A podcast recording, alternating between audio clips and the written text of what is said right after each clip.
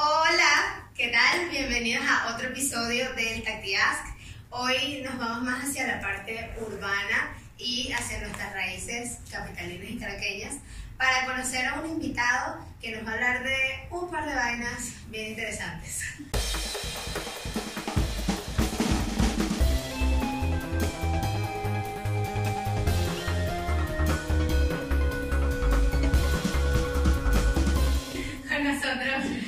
Morales. Muchas gracias. ¿Cómo muchas estás? gracias. Ali, bueno, primero cuéntanos un poco de ti, porque según tu biografía de Instagram hay varias cosas acá que confluyen. Eres eh, cineasta, eres profesor, eres caraqueño, y eso lo realzas bastante. Entonces, nada, cuéntanos tú.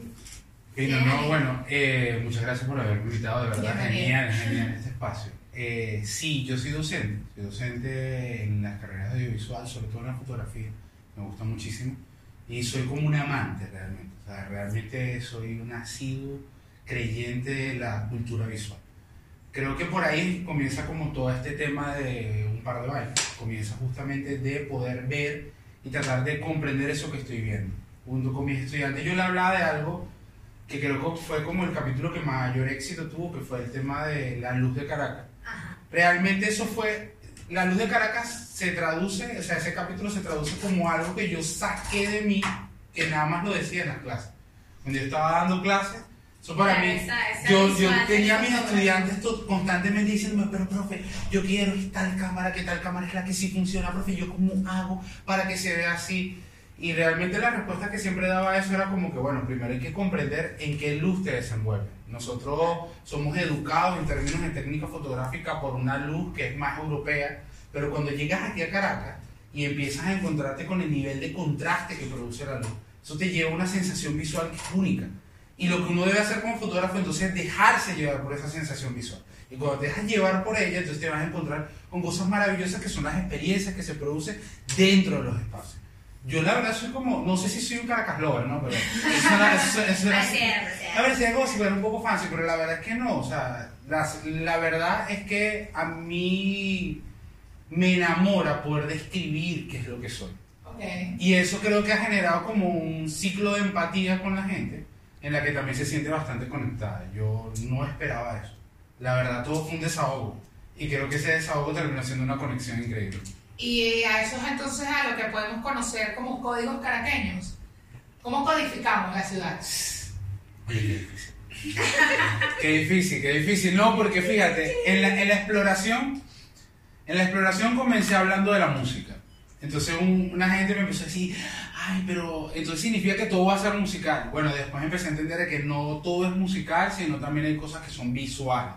Claro. Sensoriales. Sensor- Entonces cuando ya empiezas como en esa vuelta, también empecé a darme cuenta que hay gente que está traduciendo cosas en textil, pero Claro. también son proyectos fotográficos. Sí. Y hay gente que después traduce eso no solamente en un código de vestimenta completo que tiene que ser camisa, pantalón, ropa tal, no, sino que solamente con respecto a los zapatos. Y después ese código de zapatos se traduce también en un código lingüístico en el que le colocamos un nombre, tipificamos. Entonces ahí creo que en términos antropológicos eso sería como una construcción de identidad completa. Entonces la construcción de identidad uno puede verla en ciertos fenómenos. Y sí, sí hay código, hay que ser muy caraqueño, hay que, de hecho es la forma en cómo hablamos, Claro. como decimos, en estos días había hablado con, un pan, con una pana que es guara y ella me decía, yo no puedo decir, háblame como dicen ustedes. Y yo decía, eso es único, mano. Claro. Tú, tú naces con eso. Tú, Claro, tú, tú vas con, caraqueño. caraqueño es caraqueño, pero... Y hablamos cortado, hablamos rapidito. Total, total. Pero yo creo que al final de todo ese puesto, más allá del código y toda la cosa, yo creo que es un método de defensa, un método de defensa de identidad. O sea, es Claro. un método de, de defensa increíble. O sea, es una forma de poder todos los días reafirmar y construirte quién eres tú. Y creo que eso mundo... Los mismos regionalismos, pues. Cada región en Venezuela Tiene su cosa. Total, total, total. Mira, no, no me lo están preguntando, fíjate. Me encontré con una pana estos días que tiene un trabajo cultural en, en Falcón, en Coro en específico. Ajá. Y ella agarró y me dijo, mano, yo llegué, busqué la esta que tú hiciste y se la mostré a todos los creadores visuales. Y le dije, hermano, este pana dice luz de Caracas. Explícame luz de coro. ¿Cómo es la luz de coro? Yo le decía, escucha, eso está interesante porque sí, es verdad. Claro, puedes crear un una identidad. De hecho, bueno, en, en otro episodio hablamos de la marca país o de la marca ciudad Brutal. a través del arte. Brutal. Y básicamente es lo que tú estás llevando ahorita hacia un formato diferente. Sí. Hacia un formato, y, y lo interesante es cómo llevas el formato quizás de cine, guion y los mismos códigos hacia un formato totalmente de social media, que va enfocado a otro público, que puede llevar a otro público. Eso tiene una respuesta fácil. Frustración, COVID y tragedia. Eso, bien, eso no, bien, eso no- la reinvención. No, no, no, yo, a mí me hicieron una entrevista en estos días y yo lo contaba, yo le decía, mire, yo soy un realizador audiovisual, todo sueño de realizador audiovisual es que te quiere hacer su peliculita. Yo tenía mi peliculita escrita, tenía un cortometraje escrito y tenía deudas por pagar por hacer tráiler de esas películas. Y buscando financiamiento, yo quebré, o sea, yo quebré, se lo juro, así quebré, además quebré dos veces. La primera vez, la primera vez que... No una, no una, sino dos. Es bastante, eh, es, y, oh, eso no hay que tenerle miedo. Pero la verdad... La verdad fue que yo quería hacer un cortometraje de ficción adaptando un cuento de Federico Vegas y yo monté todo micrófono y tal. Y él me dijo, tú metes esa en Indiegogo, funciona. Yo lo metí en Indiegogo y recaudé 50 dólares de 5 mil. Y quebré, o sea, no lo logré. Guardé tal, escribí. Después escribí toda una serie con un pana, tal, film. Y después de eso escribí una película. Wow. Pero ya después en ese punto, yo, me pasó lo que le ocurre a todos los realizadores. O sea, necesitas sostener tu vida monetaria, tu Claro. vida cotidiana y ver cómo generas otros proyectos y en medio de eso terminas también creando currículum. Claro. Claro, y realizar al final tu sueño. Total. Tu proyecto. está. Yo estaba en mi película, dos años, pasé dos años, y en esos dos años entré en un proceso de frustración, porque claro, el 90% de las cosas que hago las hago para otros. O sea, y me dedico, genero esfuerzo, que, mira, segrego serotonina todos los días por conectar con la gente. Y después de eso yo caí en ese proceso de que, bueno, yo hay cosas que quiero decir y no tengo ni un espacio, ni una plataforma y además no tengo recursos. Claro. ¿Qué fue lo que hice? Bueno, tenía un teléfono, tenía un aro de luz, pasé- dije, wow, yo podría decir cosas. A mí todo el mundo me dijo, a mí alguien una vez me dijo, hermano, tú eres negro, eres muy feo para poder salir frente a una cámara. Y míralo, era aquí, frente a la cámara. con la cabeza de rosa que me hace mi mamá.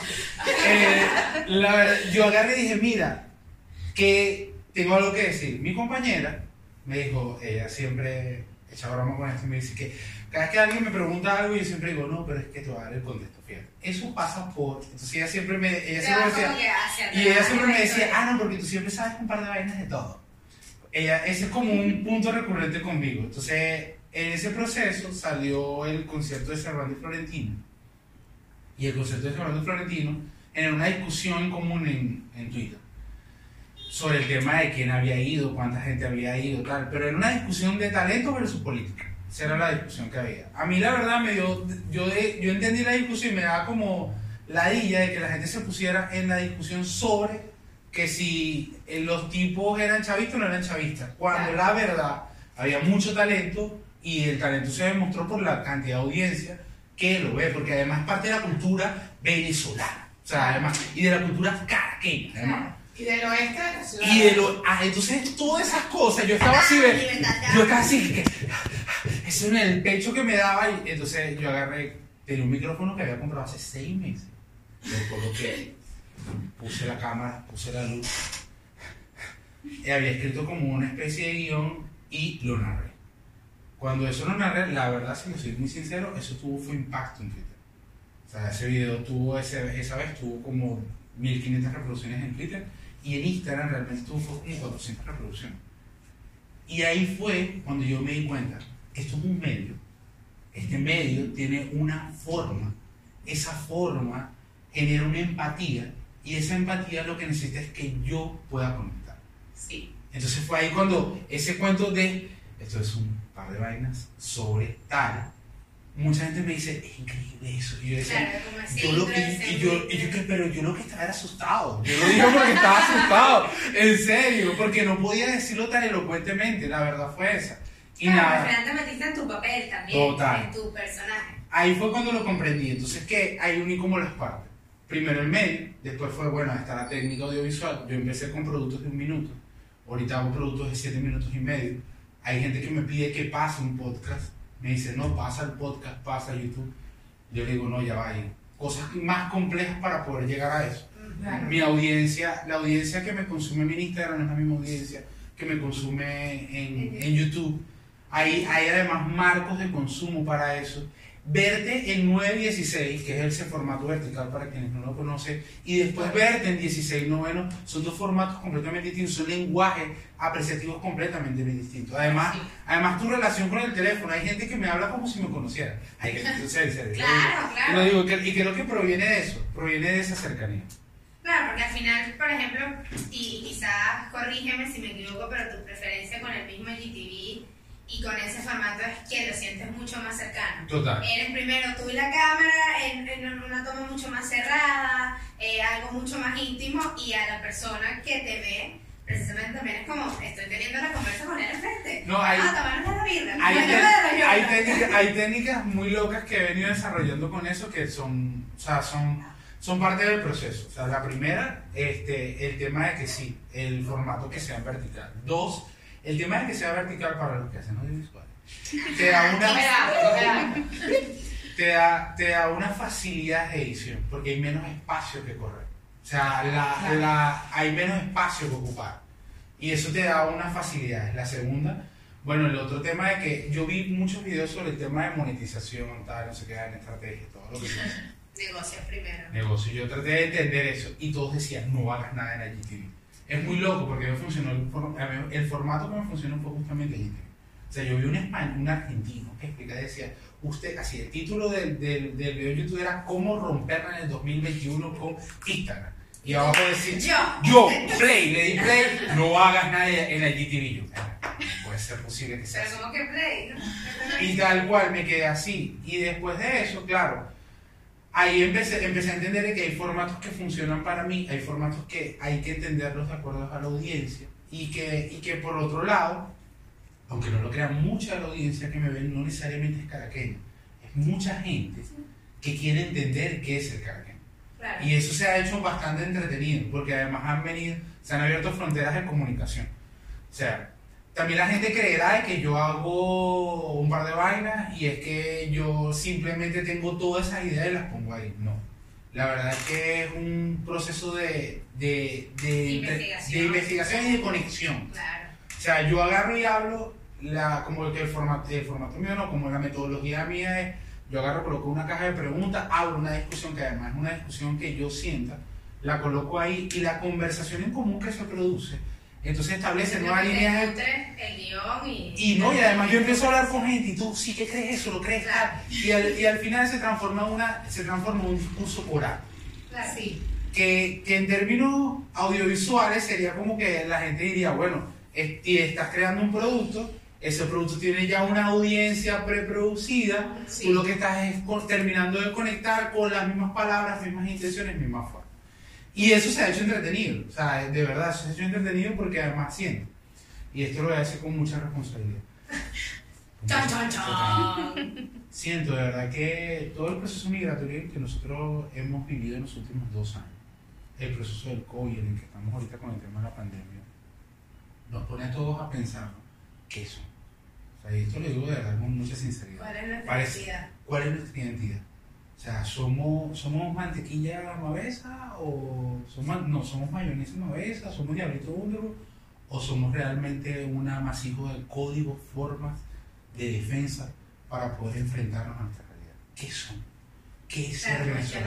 Esa discusión que está ahí, que además eh, yo siento que es muy hermosa porque es lo que yo, ustedes no me lo van a creer, pero yo veo esto que ustedes tienen, este, el Tactiaz, y que, y que, y que le invitamos uno aquí, es como una forma de tratar de responder Claro. qué somos y hacia dónde vamos.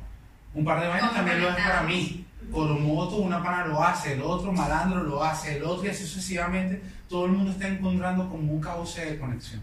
Y creo que eso al final es lo que nos trae a todos. Yo sí, yo de verdad, y se, y se lo digo a, ahí sí que, que es como la convive que ha estado acompañándome, ta, ta, ta, ta, que es la que ha estado acompañándome en todo este proceso. Ah, Yo no creo todo lo que ha pasado. O sea, yo no sé todavía cuál es el impacto real que la gente siente. O ¿Y tu sea, expectativa lo que nada, nada. La salsa baúl fue, la salsa baúl que fue como un epicentro muy loco con todo el tema. A mí me escribió gente en Estados Unidos que lo había visto a través de grupos de salseros que lo habían compartido, donde había una discusión abierta sobre qué era la salsa baúl. Y un pana me escribió así como que, mano, Mira esto. mira esto, ¿en qué problema te metiste tú? Me escribió un pana también de Rusia, así que, mano, ¿qué estás haciendo? Y nada, yo de hecho, de hecho, cuando se presentó el tema de la salsa baúl, y aquí aprovecho para decirlo, yo no lo había explicado. Muy bien. Nunca, ¿viste? Tienes la no- oportunidad de hacerlo. yo no lo había explicado. Oye, han habido varias primicias. Entonces, No, yo no lo- Vamos lográndolo. ¡Qué emoción! La verdad es que eh, cuando yo expliqué el tema de la salsa baúl, yo, yo encontré una parte del fenómeno de la salsa baúl, que es el fenómeno de rebajar la salsa. Pero eso tenía otra discusión. O sea, es decir, la salsa baúl realmente es varias combinaciones de fenómenos. O sea, está el fenómeno de los que iban a, la- a las discotecas y escuchaban un tipo de salsa ahí que no se escuchaba en la radio. Estaba el fenómeno de los DJ, estaba el fenómeno de los quemaditos y estaba el fenómeno de los que rebajaban, de los que rebajaban la música. ¿Qué ocurrió? Con la salsa baúl, cuando yo expliqué el fenómeno, yo di a entender de que el fenómeno de salsa baúl solamente era rebajar la música. Y esa discusión fue una discusión muy conflictiva porque además había intérpretes de la música de la salsa que habían denunciado a, a salseros venezolanos, por, a salseros no, a DJ venezolanos, diciéndoles que ellos estaban destruyendo la música. O sea, yo avalé lo que los salseros estaban dando por ahí unos O golpes. sea, como, como- exacto, como argumentación. Yo, y yo no, no se lo voy a negar, después de que eso salió, por eso es que eso repuntó tanto, porque abrió la discusión. Pero, pero también abrió la discusión porque era parte. Lo normal que hubiese hecho cualquier influencer, creo yo, fuese sido, mira, no, eh, bueno, sí, esto, Quizás algo como más polite. Claro. Y la verdad es que, la verdad a mí me dio un bajón. A mí me dio un bajón porque dije, si yo estoy en este proceso de investigación, ¿cómo fallé? ¿Por qué fallé? Y la verdad fue que por eso fue que hice el otro El capítulo volumen 2. el volumen 2 de Fallé. Hay una parte de lo que yo expliqué, pero igual cada quien también tiene una visión de él. Porque Claro. además no está, no es- esto no es una institución. Claro. Hay solamente una parte y lo que necesitamos es que todas esas partes conecten. Y la verdad fue muy loco ver cómo después de ese volumen 2, a los dos días vi cómo se hizo como una especie de foro. Había salido recientemente, Instagram había abierto la posibilidad de hacer live con más de, de- de una persona. Justamente en ese momento había hecho eso. Y todos los DJs de la salsa baúl que estaban afuera hicieron como un gran, una gran convención online para ok. poder hablar de que hay distintas visiones de la salsa baúl y que lo que importa es que nosotros tenemos que ir a la construcción de nuestra identidad. Y que era necesario, mira, yo no sé, yo a hablar claro, yo no sé si yo tengo alguna incidencia en esa discusión. Pero, Pero- tú sientes que aportaste y creo que eso es lo valioso del el Tal generador cual. de contenido. Tal cual. Que genera un contenido primero basado en una investigación como tú bien estás haciendo. Claro. Segundo, si al final ese contenido va a ser subjetivo, aporte algo, una visión. Y si eso a posterior genera el impacto suficiente como para crear no solo conversaciones, sino que tú mismo veas cuál es el círculo que corre tu contenido hasta volver a llegar a ti, como este amigo que dice que estaba en Estados Unidos y mandó, el de Rusia, etcétera. Oye, ya estás eh, generando una expectativa, generando un impacto y generando una influencia, que es lo importante de eh, ser influencer eh, visto desde diferentes aspectos. Sí, sí, yo creo, yo la verdad, de, que- de hecho creo que me lo he tomado tan serio que por eso es que yo tardo, tan- tardo como tengo procesos más largos para poder, para poder entregar cada producto. O sea, no tengo la lógica de un, de un influencer que semanalmente saca un producto, no, yo saco un producto cuando ya esté listo. O sea, por lo menos en el siguiente capítulo que ahorita viene, que es el de Ska, a mí me ha llevado un proceso mucho más largo sobre el tema de cómo está la influencia del Ska en Venezuela y por qué ciertas bandas existen, por qué otras no existen, por qué existía un festival y ahora no. Y eso me toca a mí generar un montón de conversaciones.